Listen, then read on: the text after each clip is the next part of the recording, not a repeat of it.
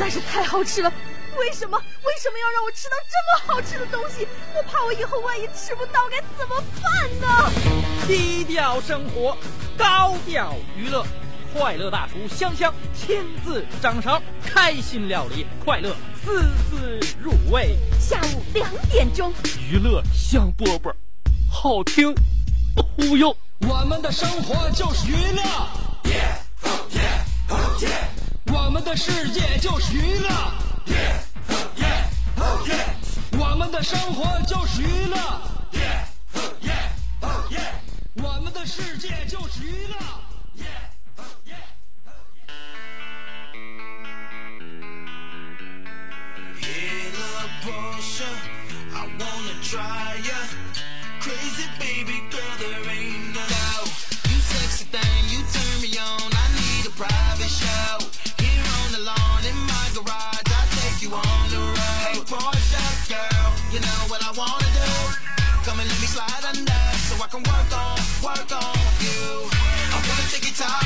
Celebrate the champagne pop off, yeah. And we can turn the clocks off, no rush, baby, we can just park somewhere. I, I, I don't need nobody. 娱乐香饽饽节目开始啦！这是几个字儿啊.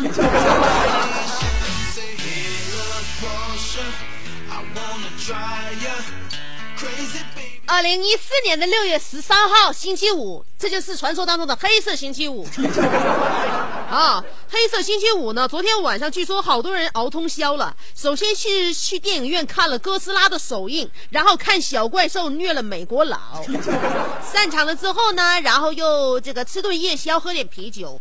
呃，酒足饭饱之后回家打开电视，哎，正好看到巴西虐克罗地亚。所以这个黑色星期五，你们单位老板的脸色有多难看，你发现了吗？这这个月来了嗯我估计全世界所有的这个行业当中最苦恼的就是领导。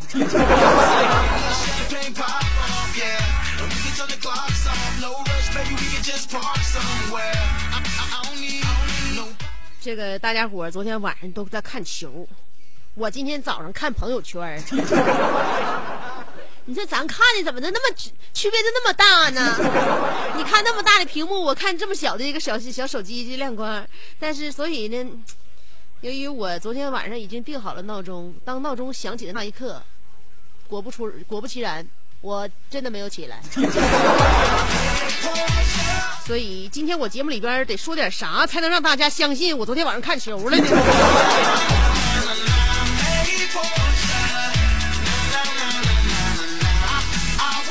刷朋友圈的时候，大家在天蒙蒙亮的时候在看足球，心想着看完这个足球马上就要上班了，那种心情得是多么的难熬啊！而我现在，昨晚上养精蓄锐，今天精力充沛，你羡慕我吗？所以说，这个友情的提醒广大球迷，在凌晨四点来钟左右的时候喝酒看球，呃，将有极高的概率在八九点钟上班的时候，这个酒精仍在体内当中非常混乱。这个负面效果具体有这个以下几点：第一，媳妇儿狂躁的概率会增加百分之五十。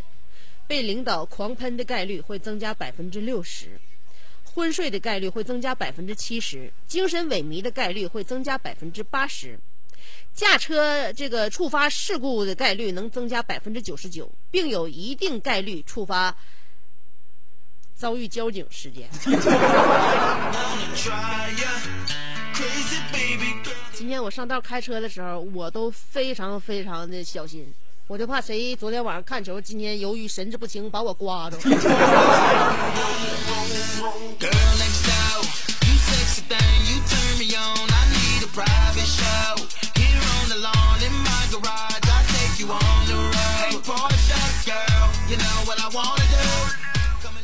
回想四年前，南非乌祖拉的噪音似乎还在耳边响起，而巴西的桑巴舞已经跳到了眼前。就在今天凌晨，考验各位大家友情、爱情、婚姻的一次集中竞这个那什么这竞赛开始了。所以，香姐可以给大家伙指点一下，如何在世界杯期间鉴定你是否拥有一个好女友？就是如果在世界杯期间看球，啊，呃，提前为你准备好啤酒、饮料、矿泉水、花生、瓜子、烤鱼片，在这个球赛开始之前的前半个小时左右，自觉把频道从娱乐节目切换到体育频道。球赛开始后，通过你的讲解和自我的领悟，在十五分钟之内能够正确的理解什么叫做越位。这样的女孩情商和智商都不会太差，遇见她就娶她吧。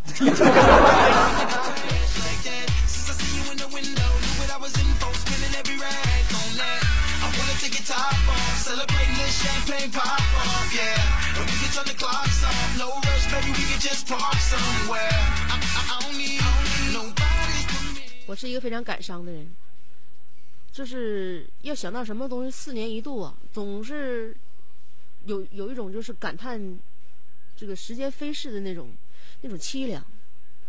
回想四年前，我曾经问你，一帮人追一个球满满场跑有啥好看的呀？而在四年之后，我认识了 C 罗、梅西、内马尔，而且我终于看得懂什么叫做任意球了。但是，陪伴的人却早已经不再是你。青春不过是几届世界杯和几个前任而已。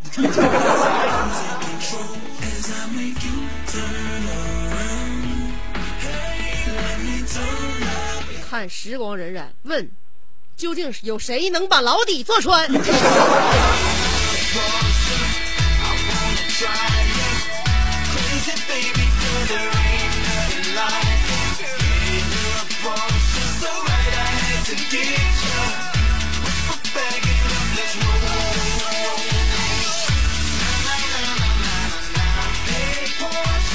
礼拜五了，今天上道的时候，早上九九点半以后从家出出来的，发现马路上车特别多，我就合计，这你看昨天晚上这都都都是因为熬夜熬的，今天谁上班都没准时。呃，说点那个就是非球迷的话啊，都那个这一个月我可不肯定捎带着说点那有关于原型的东西，但是也有一些不看球的，所以呢，就该说啥得说啥。我翻报纸，湖北一个老爷们儿去那个楼下的像超市啊，不副食店呐、去管那个老板借打火机，老板当时就没没搭理这男的。几分钟之后，这男的恼羞成怒，回家拿了一个板斧，回来之后把店主砍砍倒在血泊当中。但是离开的时候，他竟然顺便扇了在跳广场舞的一个阿姨两个嘴巴子。所以我在想，这里边最无辜的就是这位阿姨了。你说人俩闹别扭，他要借火，他不借，他不搭理人家。完了，这这这把这他把他把对方砍倒了之后，回家顺便顺便的时候，看见跳广场舞的大阿姨了，顺便扇两个嘴巴子。这玩意儿招谁惹谁的？所以说，人在脾气不好的时候哈，看谁都是仇人。嗯，但是跳广场舞的阿姨呀、就你就你也，就是说啥呢？你你真的，虽然说你们团队力量比较大，但是看着穷凶极恶的拿着板斧的人过来之后，还是该让得让。正所谓两个黄鹂鸣翠柳，三个黄鹂斗地主，四个黄鹂打麻将，十个黄鹂广场舞。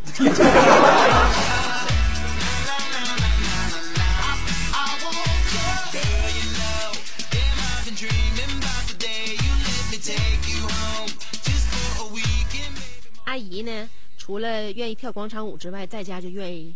看电视连续剧，看那个家庭伦理剧，看儿媳妇跟老婆婆打架，嗯，然后那个看那个就是说是就是老丈母娘欺负姑爷，一般都是看这样电视剧。啊，另外就是一些宫廷剧，宫心斗斗戏。但是呢，我我特意查了一下，就是说一两银子啊，在现在应该合三百块钱人民币。所以古代的嫔妃呢，她的那个年俸是两百到三百两银子，年薪也就是在六万六万元到九万元之间。月薪呢，一个月也就挣五千到七千块钱左右。哎，所以说呢，你就是以此类推，你看古代呢，挣五千到七千块钱的就可以自称为本宫了。到现在也是啊，两百个到三百两银子嘛，在现在不就是五五千到七千？啊，对你月薪啊，对。所以呢，你要是比如说你挣五千块钱以上的，你就可以在身边跟朋友称为自称为本宫；你要是挣四千多块钱的，你就只能是贵人；挣先三千多块钱的就是常在，两千多块钱的是答应，一千多块钱的就是呃官女子。所以这回你可以正确的认知自己的身份了吧？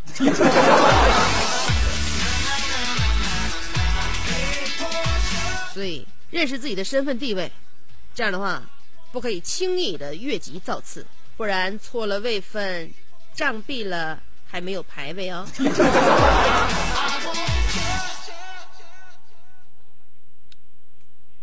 那我一个月挣多少钱？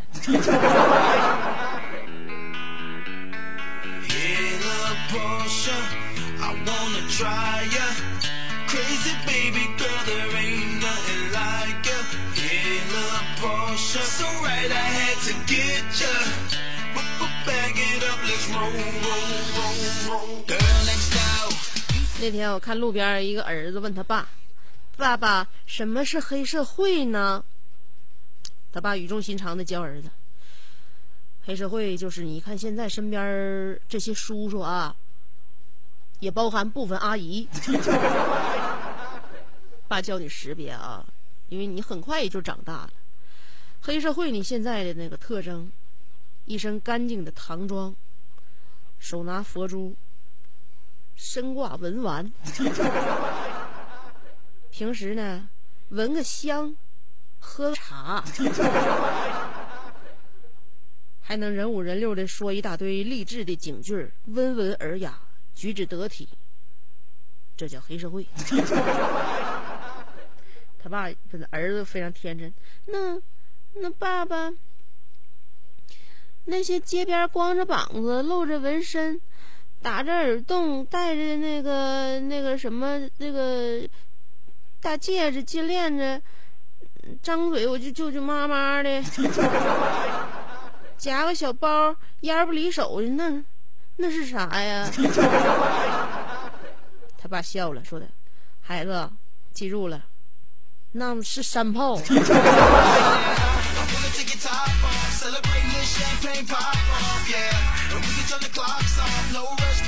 从小他爸这么教育的话，孩子以后要有发展。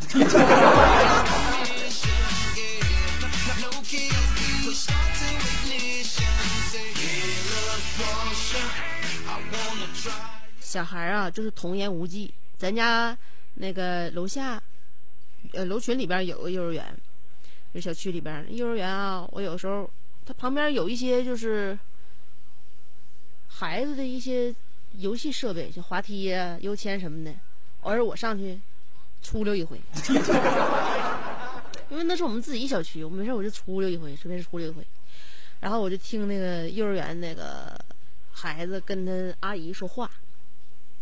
那是一个我跟那个阿姨唠嗑，那阿姨啊在幼儿园做兼职，做兼职呢，那边的孩子呢就特别可爱，有一个小孩可可爱了，但是这孩子马上就是这个幼儿园就毕业了，毕业就要上小学了，毕业上小学之后呢，就阿姨就舍不得这孩子，哎呀，你这是都跟孩子多少年的感情了，这孩子马上就要上小学，啥时候能见着啊？那阿姨就把那孩子抱在怀里边了，就问那孩子：“宝儿，你下礼拜还来吗？嗯？”老师以后都看不见你了。这时候孩子看着老师眼睛巴巴的，有点感伤。老师心想，这孩子肯定也要要说几句可心儿的话，是吧？结果这孩子跟老师说了：“老师，你眼睛是要瞎了吗？” 这我一说完就戛然而止。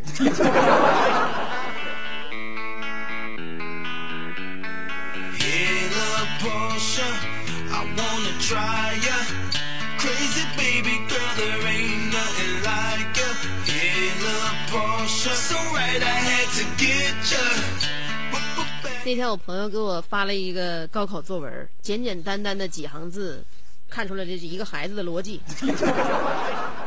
作文命题：芹菜。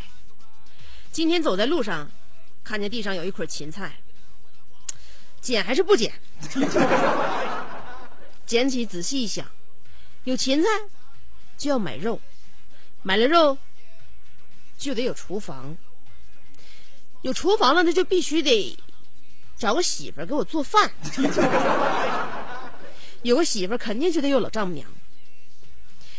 你要想娶她闺女，她就得跟你开条件，得有房，要钱，要车。我仔细想了想，赶紧把芹菜芹菜扔了。现在这房地产都都往下跌了，肯定是开发商故意扔的，太吓人了。刚才差点上当。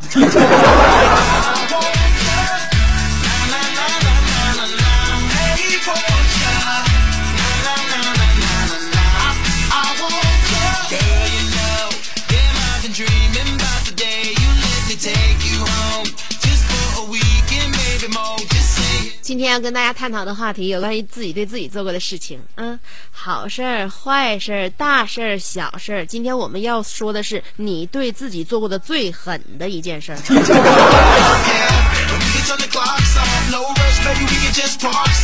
两种方法可以参与节目互动。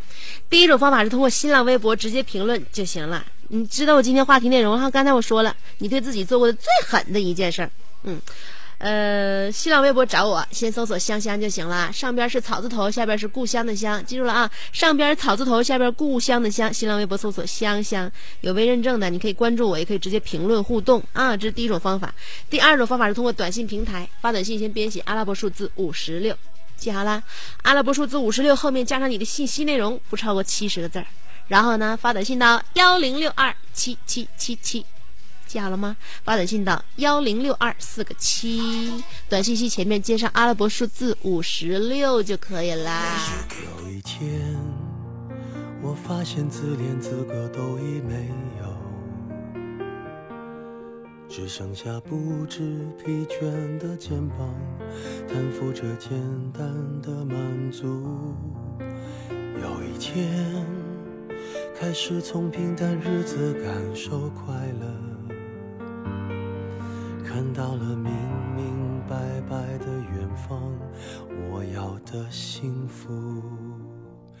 我要稳稳的幸福，能抵挡末日的残酷，在不安的深夜能有个归宿。我要稳稳的幸福。能用双手去碰触，每次伸手入怀中，有你的温度。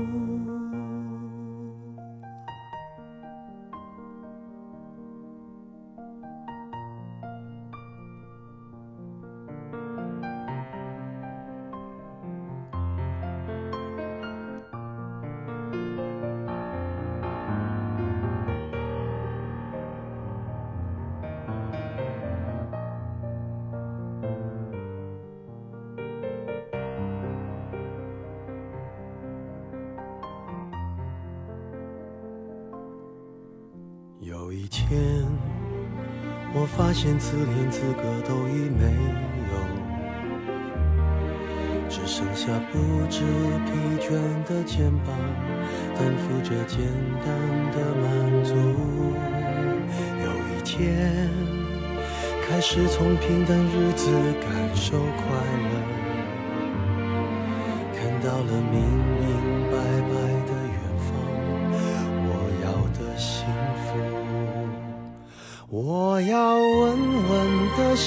能抵挡末日的残酷，在不安的深夜能有个归宿。我要稳稳的幸福，能用双手去碰触，每次伸手入怀中。有你的温度，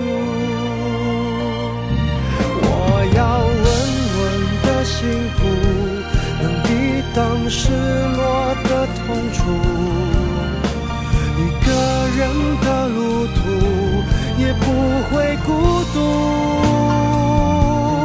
我要稳稳的幸福能用生命做长度无论我身在何处都不会迷途我要稳稳的幸福。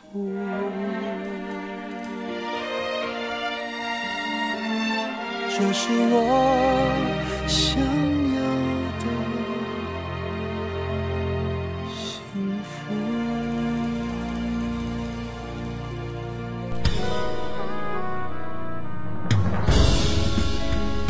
我从小就是一个快乐的孩子，每天就像一只开心的小鸟，蹦蹦跳跳。一年又一年过去了，时间悄悄地爬上了我的额头和脸颊，快乐就离我越来越远了。直到有一天，我认识了香香，她就是我生命里的一道曙光，一道晚霞。我只想找回一点快乐，可她却把千万颗笑的种子播撒。自古有诗为证，何以解忧？唯有香香啊！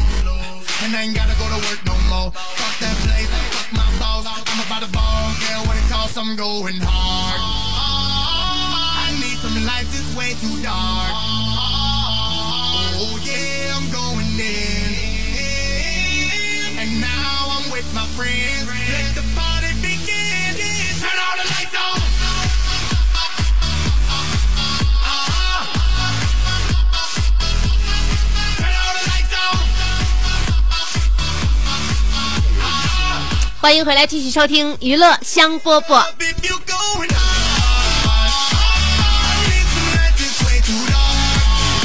今天话题看一看你对自己是怎么操刀的啊？话题内容就是你对自己做过的最狠的一件事儿。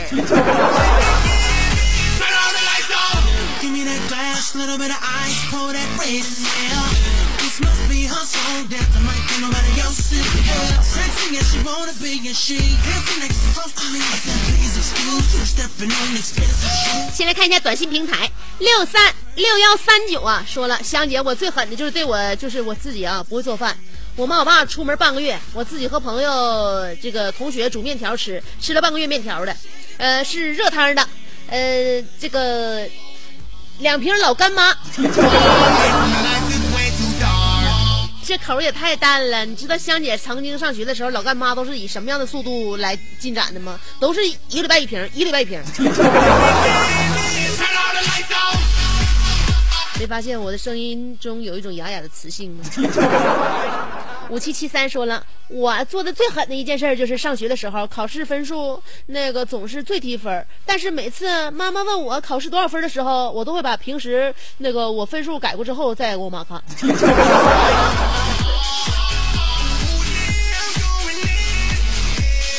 你这叫对自己分那个下手狠呐、啊？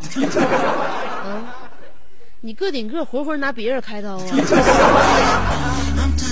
尾号是七幺五二说了，我记得初中的时候流行在胳膊上刻字儿，我就拿小别针儿刻满了，呃，我就拿小别针儿刻了满个小胳膊，给我疼的。后来我半年都没下去那个印儿啊，我妈说我你是不是傻？你妈没忍心把第二个字带出来。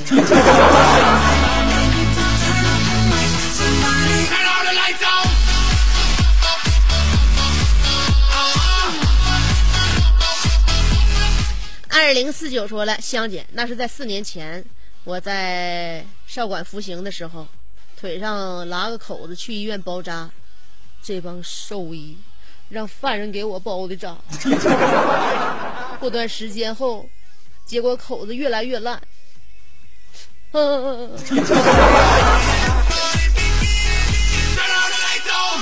后边也没发过来，也不知道最后发生了什么。总而言之，都是自己惹的祸。闲没事，四年前这哪都敢进呢，犯啥事儿了？五五二四说了，最狠的一回就是叫两个朋友来吃汉堡，结果他们没来，然后我把那个我点的三个汉堡都吃了。哎，香姐，我现在不能提汉堡了，我有点恶心。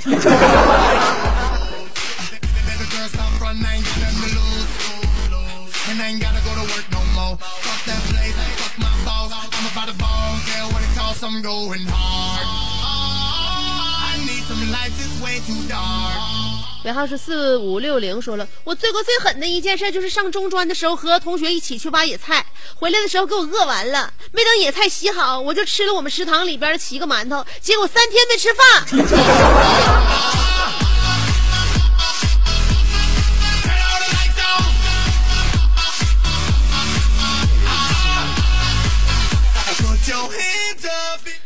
那馒头啊，我平时都在食堂里边最后吃，你都不知道香姐平时在食堂里边吃菜的习惯。我比过我我一我一共打四份菜啊，第一份蒜蓉西兰花，第二份儿，嗯、叉烧鸭，第三份番茄炒蛋，第四份杭椒牛柳，一碗豆浆，一个那个馒头。我一般我一定会先吃那个叉烧鸭，然后吃西兰花，再吃蛋那个番茄蛋，最后杭椒牛柳能吃多少剩多吃多少，吃不了之后就剩了。但是我要把那个馒头留到最后吃，就着那个豆浆。因为我认为这是我的饭后甜点。你咋能菜还没等上桌呢，先吃馒头？你这程序不对。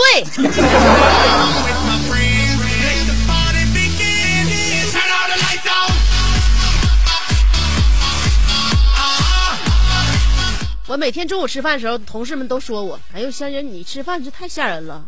最后主食单吃，那你这怎么能咽下去吗？”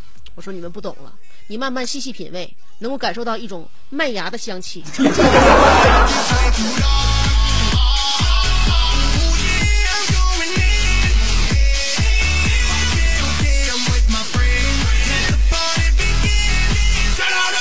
幺六四三说了，我用自我自虐，用剪刀扎自己手臂，狠狠的扎了两下，哗哗淌血。现在觉得真傻，可不是咋的？你是为了出气呀、你出气，你冲别人发火呀、还是为了先给谁看呢？我告诉你，不管为了谁自虐，都是都是都是没有功效的，只能吓把他吓吓得离你越来越远。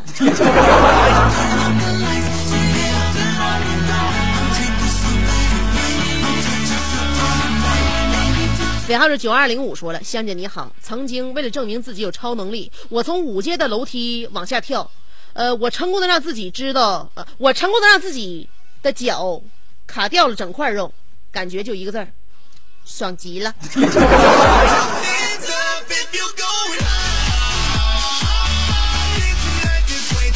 我曾经也干过这种虎事儿，但是从五阶台阶台那个五阶楼梯往下跳应该没啥问题。我不知道是你是你是几年级跳的？我在六年级的时候跟咱班同学有个女生打赌，因为咱班女生除了我之外就她最好看了，我们俩向来势不两立。她体育非常好，我胆儿非常大。为了吸引我们班所有人的目光，我跟她拼了。她从六层台阶往下跳，我从七层台阶往下跳，他从八层台阶往下跳。我在心想，我到底是跳还是不跳？最后我有点认怂了，但是面子挂不住。由于我是比较要脸的人，我也最后没敢加那最后一节台阶。他从八级台阶往下跳，我没敢跳九级九级。我说我也跳八级，跳下来了，平稳落地，脚先着地。但后来反想，就是就回想一下，挺后怕。虽然说就是身体无恙，但是我认为，我深深的对不住我妈。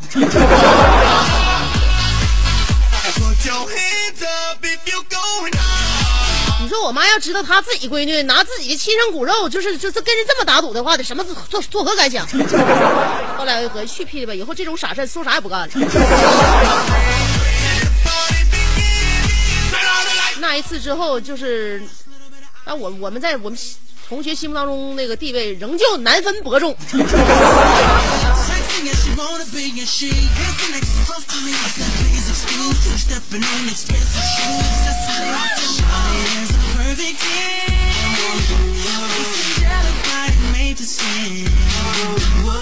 五五幺二说了香姐我对我自己做最狠的一次就是咬牙坚持喝了半瓶白酒喝完后悔了一天没有吃饭其实是失恋了。我是一个塔吊司机，每天准时听九十七点五香。哪天我就为这帮傻狍子哈端单独做一期节目，就是在你失恋之后你是怎么霍霍自己。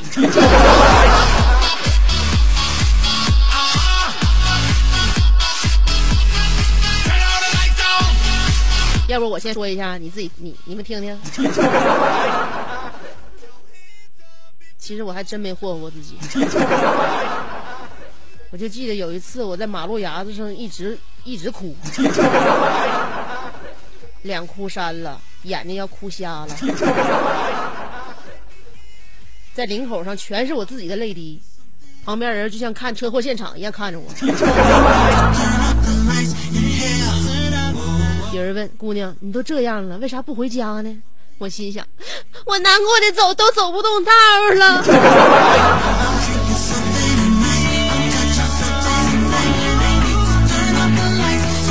哎呀，啥事都会过去的。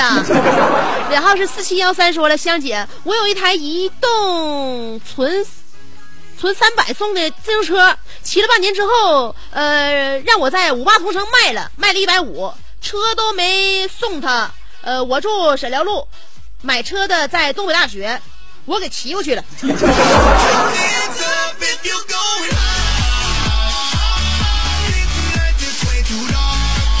后边又是没看见你这个坑节上到底发生了什么，俩人肯定有故事，据我猜想。尾号是九二九零说了，香姐，嗯，我对自己最狠的一件事就是生气了就吃东西。有一次我吃下了两碗米饭、一条饼干、一瓶饮料、一袋果冻、一根肠、一袋薯片。香姐，你看我，我不看你，你还有法看吗？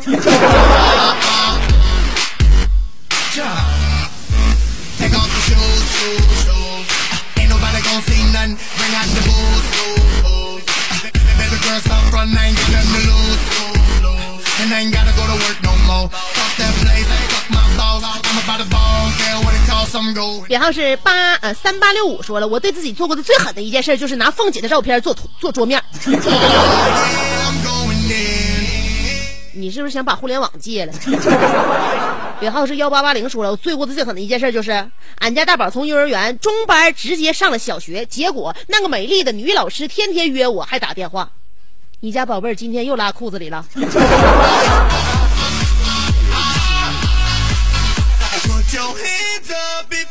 所以说，用我的亲身经历告诉大家，早上学压根儿就不是什么好事儿。Oh.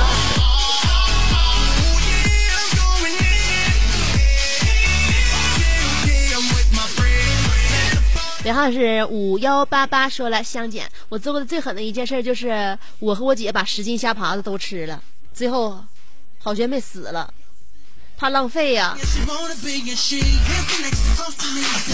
那十斤虾爬去了壳之后，肉啊也就五斤，你俩一人二斤半呗。二斤半吃海鲜那玩意儿是撑不死人的。我曾经在鲅鱼圈自助的时候，我吃了两个半小时的海鲜之后，我终于感觉到一点点饿了。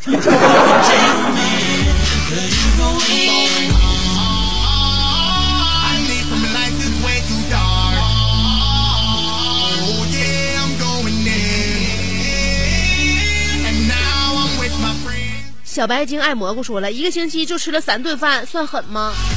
那行，那看你平时除了饭之后还有没有别的嘎达牙的东西。这家伙大润发那个地下一的那个那些副食品专区，所有的东西你都挑一遍，都搁家当零食吃。你一个礼拜你三顿饭都吃不上。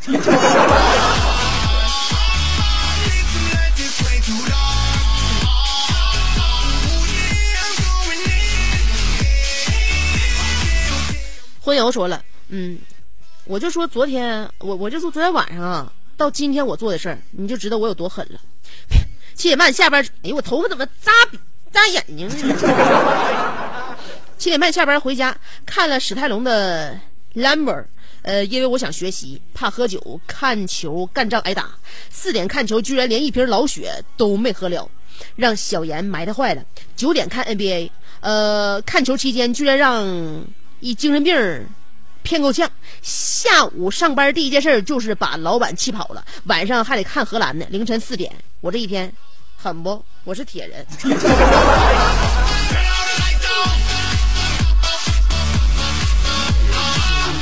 什么铁人呢？岁数小就是岁数小，别老拿身体说事儿。说明里的调酒师说了，香姐，前些日子我太忙了，乃至于不能听到娱乐香饽饽的直播，只好经常收听晚上的重播了。呃，多日没有互动了，今天就讲一件我对自己做过的最狠的一件事儿，就是在上初三的时候，我曾经在自己脚上起的鸡眼，用爸爸的剃须刀片儿给手术割下去了，还好没有流多少血，呃，也没有感染，不过伤口就这样愈合了。我以后不想再理你了。你怎么可以在我上班的时候说这么血腥、这么恶心的话呢？而最主要的是，你在割完了之后，你居然把这个你爸剃须刀的刀片又安在了剃须刀上。你有考虑过爸爸的感受吗？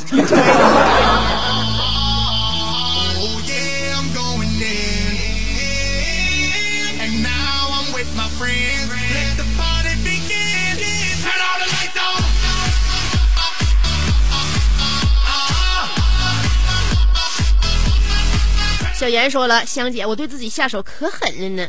去年秋天，我家在家扒扒苞米，我用四轮子车的钥匙，也就是传说当中的摇把子，在自己脸上抡了一个口子，至今仍然有一道痕印记。香姐，下一次见面你一定一眼就认出我啊！好的，放心吧。一会儿我把你头像放大，然后钉在我们家墙上。呃，转角碰到熊说了，嗯嗯，最狠的事儿就是割腕了吧，难过，鲜血直流，流了一会儿，我感觉自己还没事儿，我就又割了一下。接下来，香姐，我奇迹的活了。香姐，你说我狠不？狠啥呀？想当年你对自己手下留情了，一辈子这人活着，谁还没有假装几次割腕呢？但是我告诉你，我就没有。你干那傻事干啥呀？我告诉你，割腕一般情况下是不能死人的，因为血流流差不多少就拧了，就不不流了。所以说，想要真正死的话，你必须得把那个手放在那个温水里边，让那个伤口不会愈合，才能会把血流流尽。我为什么要告诉你这些这些事儿？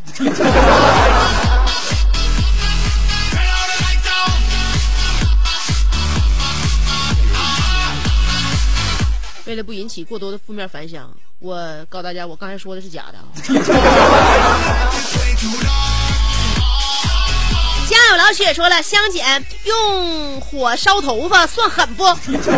记得上初中那会儿和同学一起洗澡，他说我那个刚洗完头，头发是湿的，用火点不着。我说能，然后咱俩就争起来了。为了证明我是对的，我用打火机把刘海给点着了。为了满足我那倔强的那个尊严，真的是可怜我那秀美端庄的齐刘海了。呃，我留了好久呢，一下子全都没了。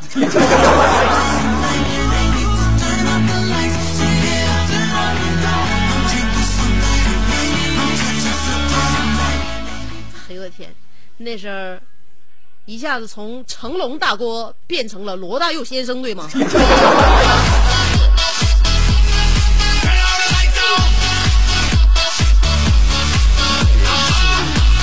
青春大学在路上说了，香姐，我觉得最狠的一次就是没毕业的时候，在学校一整天吃一顿饭，连着半个月都这样。但是结果一百七十斤的我，一斤也没瘦。本月六号毕业以后就再没有这么干过。虽然今天中午还没吃饭呢。哎，你这是咋回事呢？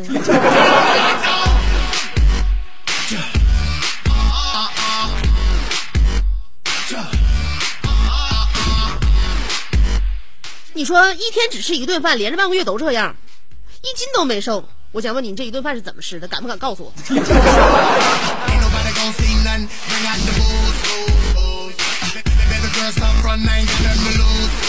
解决十一个问题的答案说了。香姐，我昨天一宿没睡看世界杯，早晨直接上班，今天还打算一宿不睡。你说我自对自己狠不？这是要猝节奏啊，香姐。在猝死之前，一定要给自己找一个上风上水的绝佳宝地。啊，以后看球的时候好凉快。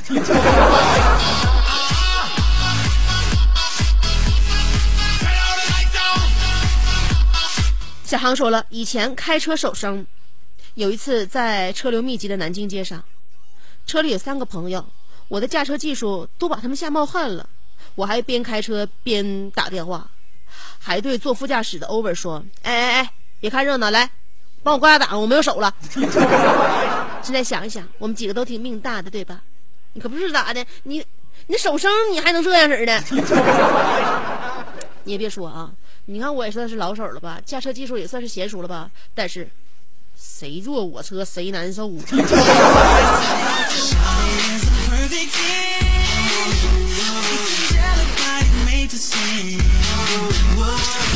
砍夫子说了，最狠，这件算吗？香姐，我有一台移动，啊，就你呀、你看不给我发短信了吗？然后你那个在五八同城卖了，呃，车卖一百五，然后车锁都没送，往沈辽路买车的东北大学骑过去的吗？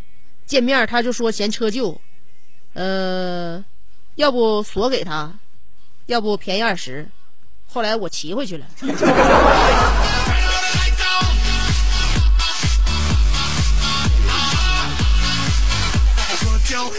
那也没事儿，沈辽路骑到东北大学也不远，骑骑吧，骑骑更健康。Oh.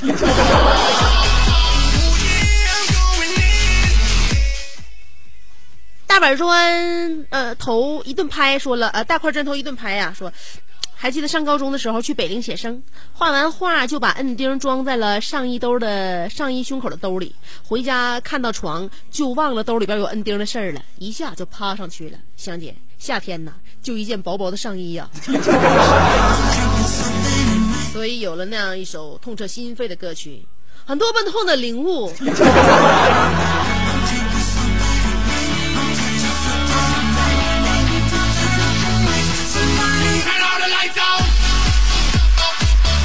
一九八六秃噜说了，最自虐的一件事就是给自己烫了四个烟头花，而且我不会抽烟。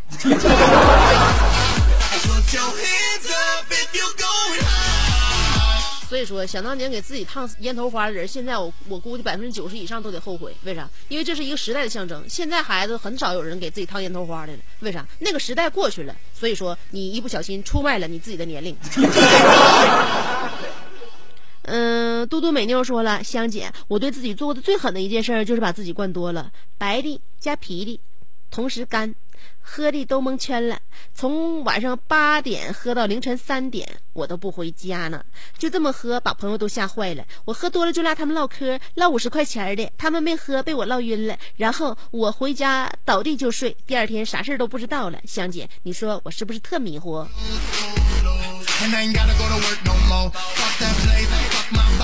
有一些像你这样的女孩子啊，就当着朋友的面把自己灌醉，让对方有可乘之机呀、你这个孩子太坏了，也太让姐不省心了。